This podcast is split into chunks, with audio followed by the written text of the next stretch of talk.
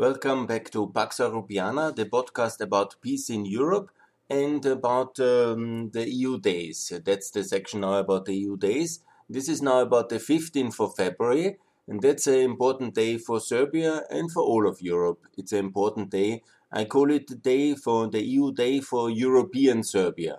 That's the hope, and that's also the national day, the state day of Serbia and celebrating uh, the first Serbian uprising in 1804, which gradually over the 19th century has led to full international recognition of the Serbian state, which happened then at the 13th of July in 1878 at the Berlin Congress.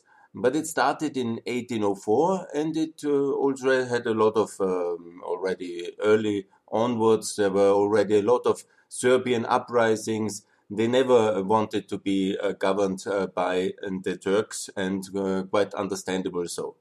So there was a long history of um, Serbian uprisings, but the ones they celebrate in Serbia now as the start of the independence is the 1804 uprising. Additionally, on the 15th of February, they also celebrate and then and the proclamation of the first modern constitution of Serbia. That was in 1835. And these are the two things they celebrate in Serbia as the statehood day. and I would like to remind that it was very closely uh, in alliance with the Habsburg uh, Empire, obviously the first uprising, and also the um, 1835 um, constitution was very closely copied from the French model of the 79, um, 17 91 constitution or during the French Revolution. And so I think there's a lot of Europeanness in uh, Serbia, no doubt. It's a European country, and obviously it has a European future. But there are some issues which I would like to address in the relation between the European Union and the European allies in NATO and Serbia. And they are important, I think. And it's probably one of the most complicated relations between uh, the West and Serbia of all countries in uh, southeastern Europe, no doubt, but also of all, besides Russia, I think, and uh, to some extent Turkey. But Turkey, obviously, being in NATO, being in the customs union, it's also a difficult relation, no doubt. But the Serbian European relation is a challenging one. And I have uh, now uh, 30 years of uh, discussing, working as an Austrian. This is obviously a very important relation and it's very dear to my heart. I really have many friends in Serbia. I've been there many times, over 20 times, maybe even more. I don't have stopped counting, but passing, living there, working there, contributing, visiting conferences, making holidays there and also following the development of the Serbian politics uh, very closely. And uh, it's a little bit uh, also, um, I'm passionate about it. I would love to see uh, Serbia fully integrated in the West, in NATO, in EU, to have the euro, to have the people also sharing our European narrative. That would be the optimum.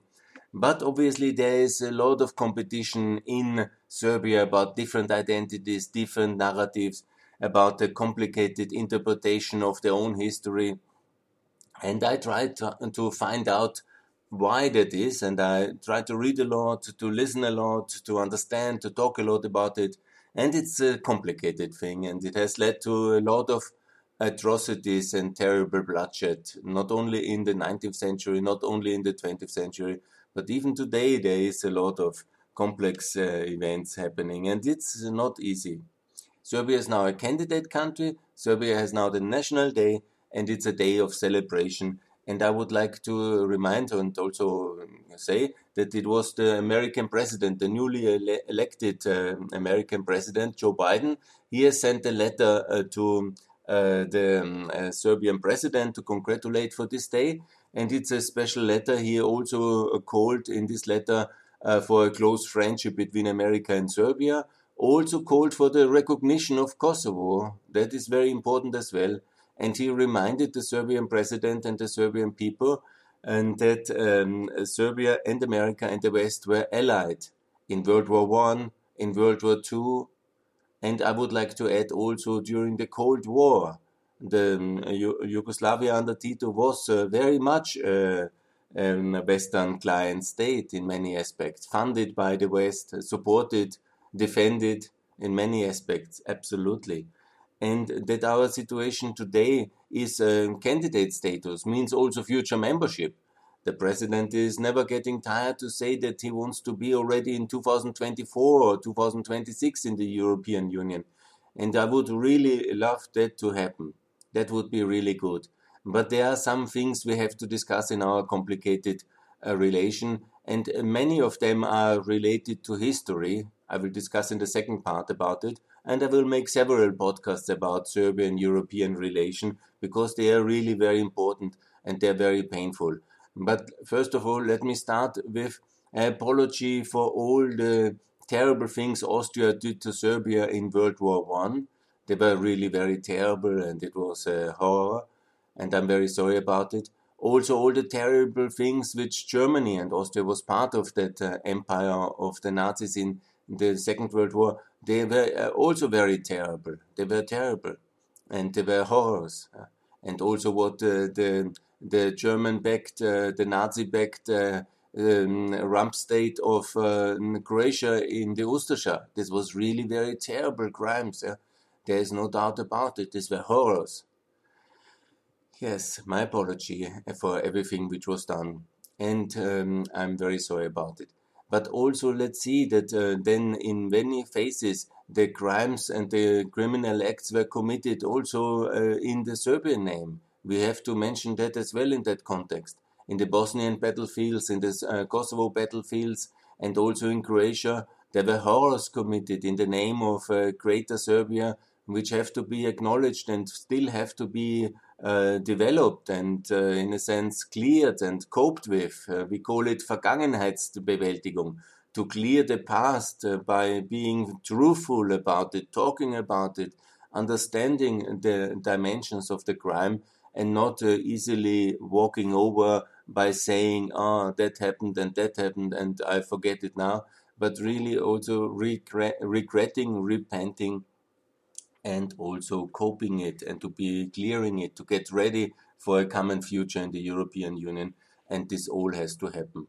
And unfortunately, there is this narrative of victimhood, uh, the narrative of uh, eternal Russian friendship, and the narrative uh, that Serbia is somehow uh, mistreated in Europe, which I think is not justified in a European Union where Serbia wants to join, where basically we are a union of uh, free states with rights and with all these responsibilities as well, which we share, which we pool.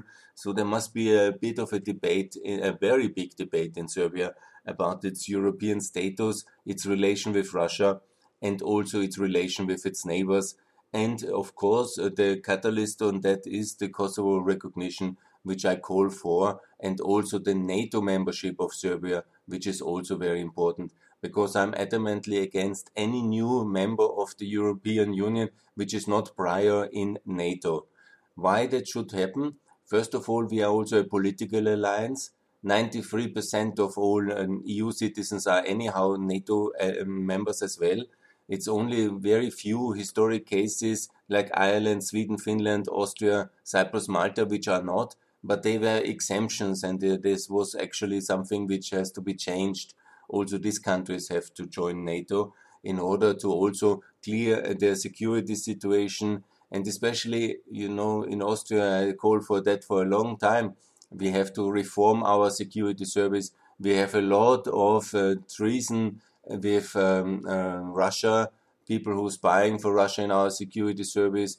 And this has to change because part of the NATO accession process is also the reform of the secret services, the intelligence sector, that must happen in Austria, that must happen in Serbia.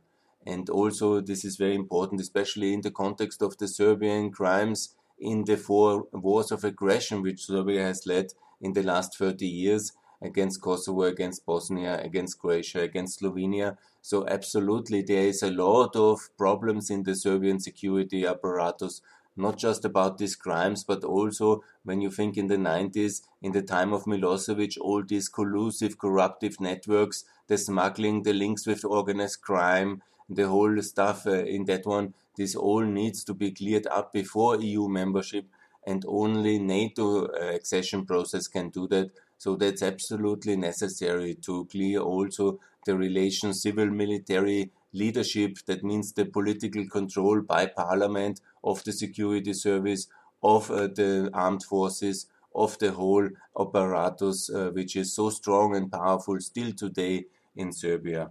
So this all needs to be done. There's absolutely no other way to join the European Union, and this is necessary.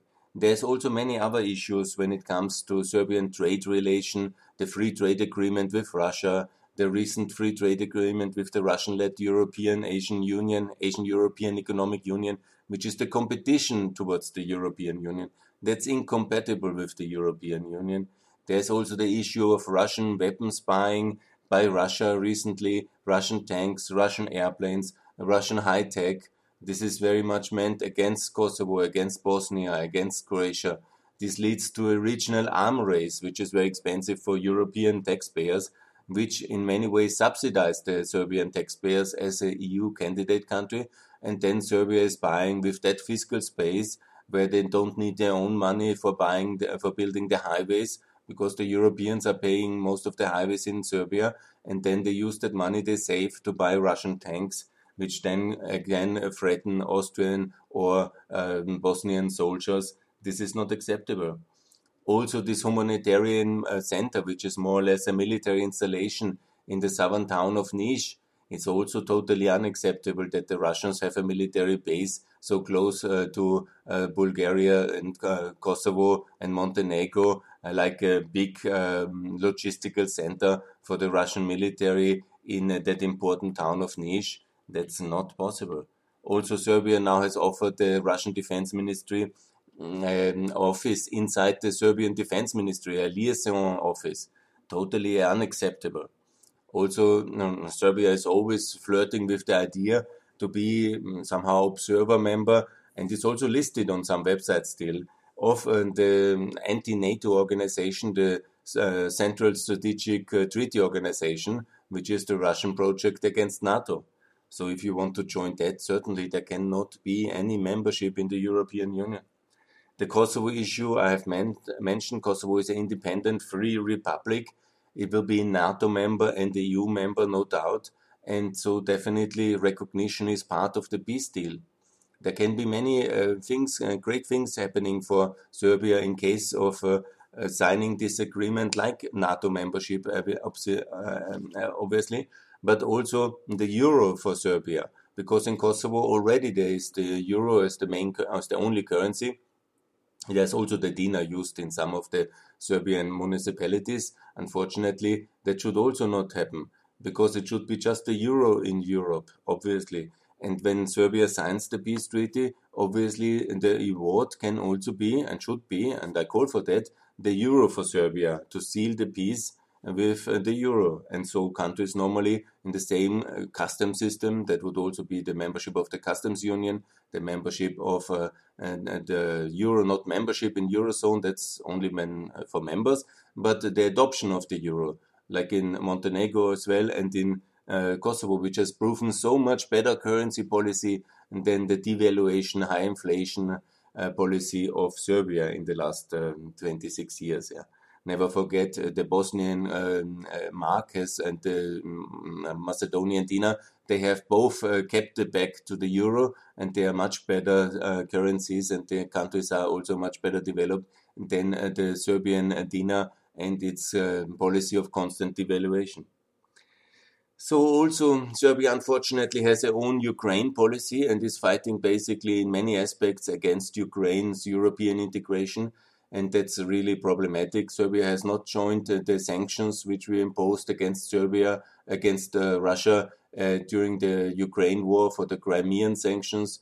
Uh, Serbian politicians are going to uh, work with, uh, for Crimea, attending conferences, which is all not allowed for European politicians, and only extreme right wing politicians go there.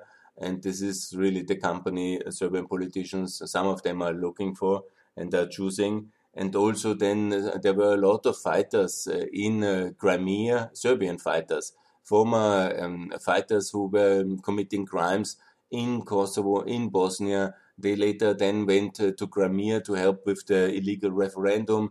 They were fighting on the uh, Russian side in the Donbass war, and all these things uh, exploded. In the, the Ukrainian ambassador in Belgrade, he went ballistic when he, this was then. And then, of course, the Serbs said, no, no, that's not happening.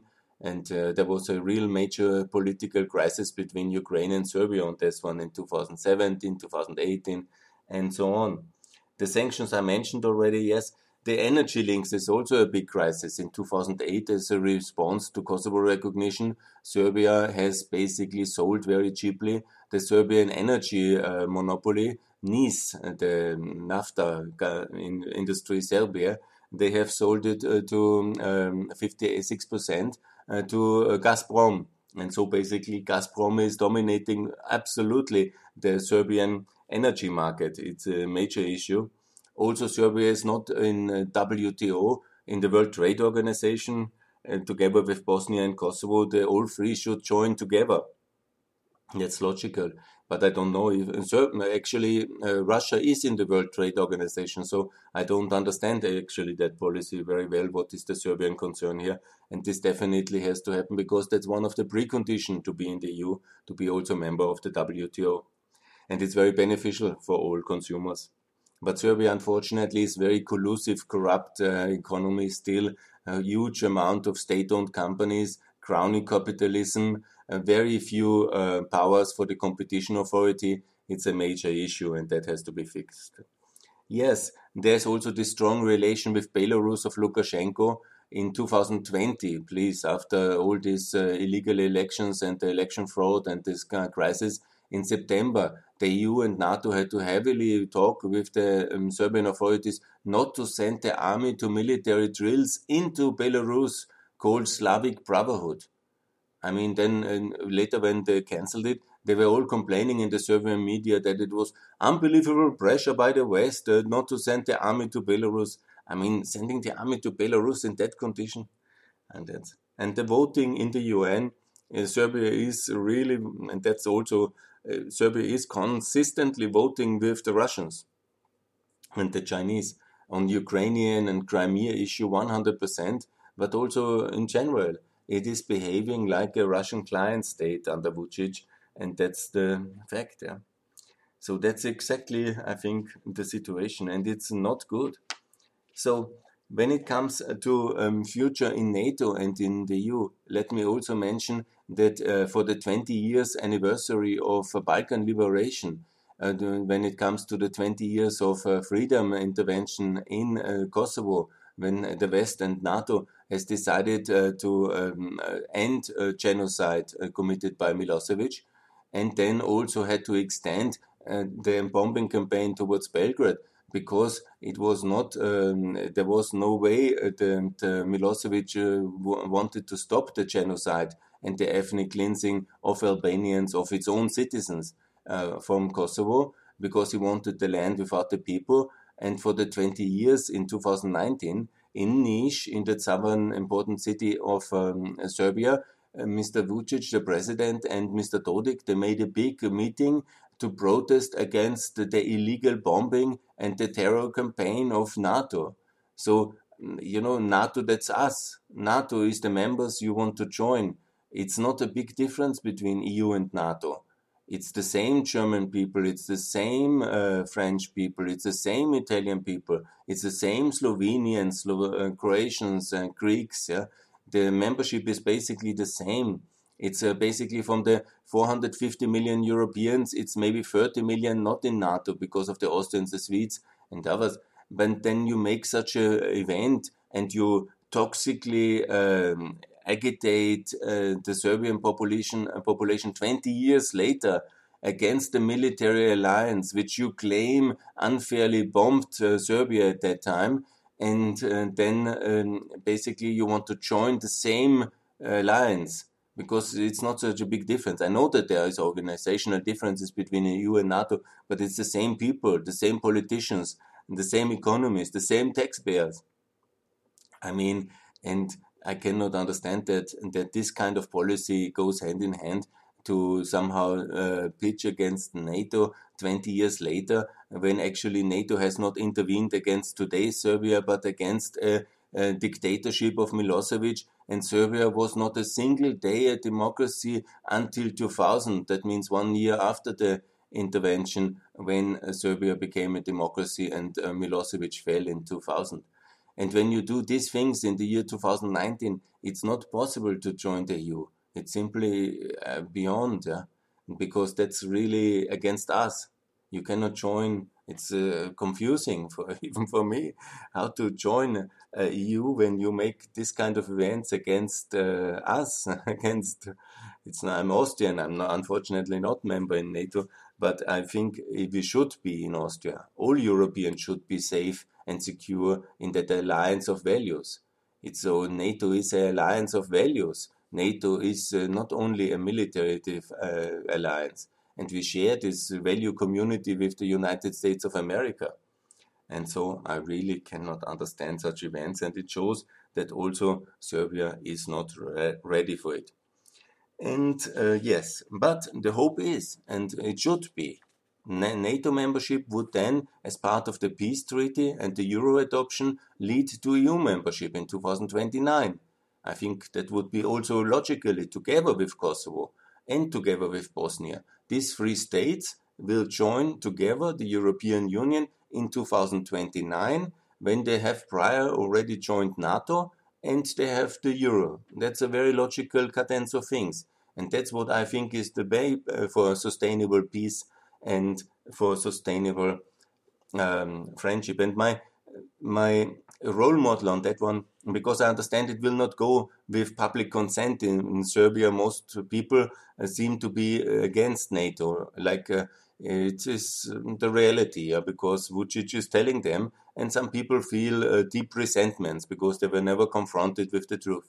Look, I think it's the best to do it similar like with Greece and Turkey in the year 52, where basically out of necessity both countries were included in NATO, and there was not big referendums or some kind of uh, big uh, steps. And uh, still today, there was a huge anti-Americanism in Turkey. Remember the Iraq War and what Turkey did in 2003. And also in Greece, it's a highly anti-American sentiment. It's now uh, because of the Turkish threat and the recent developments and it's the political elite which has been talking very much uh, pro-American recently. But until the 2000s, uh, anti-Americanism was the big thing, and huge violent demonstrations in Athens against America. So this is sad, and still, when you see the opinion polls, the support for NATO and America in Turkey and in Greece is the lowest. So, and also because of Cyprus, and everybody is very much and it's quite a similar country, Greece and uh, Serbia. So I call to have uh, Serbia and Kosovo both as members of NATO without a lot of debate and a lot of excitement, get it basically done. And then uh, we will sort it out inside for times uh, immemorial. All the conflicts uh, of the last uh, 1000 years can be then discussed in internet forums, but both countries will be safe and there will be peace for the long term, like there is peace between Turkey and Greece, and it's secured by Pax Americana, by NATO, and Pax Europiana, because we will also contribute as Europeans to this solution, to this settlement, to this long term stability in the Balkans, and by granting the euro, by opening the labor market, and by fast tracking EU membership. And this will take a lot of steam out of the kettle and it will lead uh, to people also a lot of people, yes, I don't know, and not everybody likes that, but this additional openness will lead to a lot of people moving as well to Germany and Austria and to Italian labor markets, to France, and that's very good so. We anyhow complain that we have a lack of skilled laborers, as a lot of people in Serbia and Kosovo and Bosnia, and they will come, and that's very good so. And already we have in Austria and Germany over a million people from Serbia altogether and that's very good so. And when you look where the people really want to go, I think I've read in the internet there are several thousands of um, Serbians in Russia, and there are uh, 300,000 Serbs alone in Austria. So the real choice of the Serbian people is definitely the West when they can choose it. They really move um, to Germany, Austria, Italy, to America, to Canada if they can choose. They don't move to Russia, and there's a reason for that. There's maybe some Milosevic family, some war criminals, and some other uh, extreme fighters who committed crimes against their own people, like in the Panda uh, killing, where the Serbian secret services and they killed their own uh, six young people in order to provoke ethnic violence. This kind of people, they are gone to Russia because there nobody can find them, and the Russians don't care for getting more criminals or less. But it's not uh, that any of the decent Serbian middle class people, of the skilled uh, Uh, experts, of the great professors and doctors, that they are going to Russia to work in that hospitals or in that universities. No, they work at our universities, they work in our companies, they work at our research institutions, they work in our hospitals in Vienna, in Munich, in New York, in Paris, and in Berlin, because there they are welcome and that's their choice, their free choice. Nobody ordered them to come and they wanted to come voluntarily. And that's very good. So so in January, on the 15th of February, please, it's a very important day. It was also a Western ally at that time. Don't forget in 1804, and you can find an example for the alliance with every country in Europe in the Serbian history. Also, Austria and the Habsburg monarchy at many stages was liberating Belgrade from the Turks. Yeah, it was always losing it again because we are quite incompetent militarily and also maybe there was another conflict uh, from Napoleon to other uh, to Germany, which was distracting Austrian attention. But you can say the same about the Russian Empire. One day helping, the next time being bent on neutrality, or working with the Bulgarians preferable, and so on and so on. It's simply a fact of the Balkan history that Serbia is in the center, and there is a competing power triangle between the West. At one time, it was the Habsburgs, now then the British, and then the Americans, uh, expressed by NATO, and the Russian on the other hand, and the Turks and Ottomans before, and Serbia being in the middle, torn apart, everybody meddling in the Serbian affairs, everybody trying uh, to find and support its own faction in Serbian politics. That's why this huge fragility and also this huge difference in national narratives has developed. And that's why also Serbia was, in a way, this famous powder keg, because everybody meddled in this poor nation, and also everybody there thought that they are somehow the most important nation of the world, which is also a little bit of an exaggeration. But obviously, at some periods, uh, Serbia played a huge role for European politics. But if you're honest, also not a very positive one when you see that the First World War was very much also uh, partly in, initiated and also maybe plotted by some elements in Serbia with help from Russia. So that's not a really great, um, proud achievement, yeah, when you see the terrible consequences of that. And also when you see then the Balkan Wars, I think to be proud about these aspects, I think is very dubious, and nobody should be proud about genocide.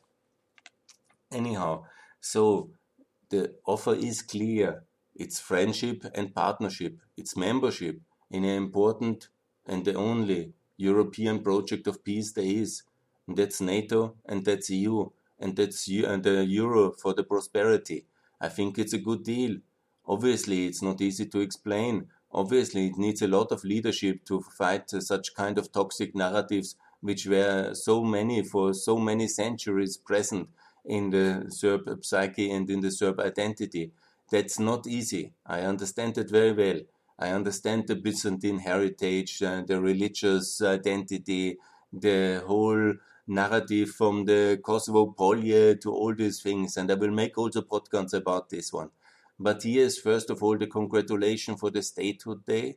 Remember what President Biden has written and also the clarity that there is a place for Serbia in NATO, in the EU, and in the Euro, with all the attached freedoms, rights, prosperity, and all the other things about the 19th century, about the 14th century, about the fall of Constantinople in 1204 and the Kosovo Polje and all the terrible things which happened under Yugoslavia in the World War II and World War One and all the crimes in the Balkan wars we can discuss in podcasts, in museums, yeah, in books, yeah, on Facebook, on Twitter, but we will all live safe and we will all live in prosperity and in freedom. Freedom and safety by NATO, the rights provided by the European Union and the openness and the prosperity by the euro. And I think that's something really good for all Serbs, wherever they live. They will be united by all using the euro, by all being in NATO, no matter Montenegro or Bosnia, Kosovo, Austria, Germany, or Serbia proper. And that's really good. And the borders will be less and less important because all will be in the European Union. And also Serbia can invest uh, here, and also Russia can invest in Serbia. No problem. They also do a lot of investments in Austria. But not on a political control agenda, but on a normal foreign investment agenda. That's what they should do in Austria. That's what they should do and are welcome to do in Serbia as well. And the friendship between nations can be wonderfully exploited and developed also inside the European Union. There's a lot of countries which have good uh, economic and business links with Russia. But this kind of alternative concept, you know, to choose between Russia and the EU or to play both off. Uh, that's not possible, I think, and that's wrong. If you want to choose a European future, here's the offer join NATO, adopt the euro, and please welcome in the European Union. And that all can be the reality if the political um, body politics, the elite, and the people choose this way. And that's my message for the 15th of February. From now to every 15th of February in the future. Please, Serbia, the future is to be united in NATO, EU, and the Euro. And the sooner the better. Happy National Day. Thanks a lot.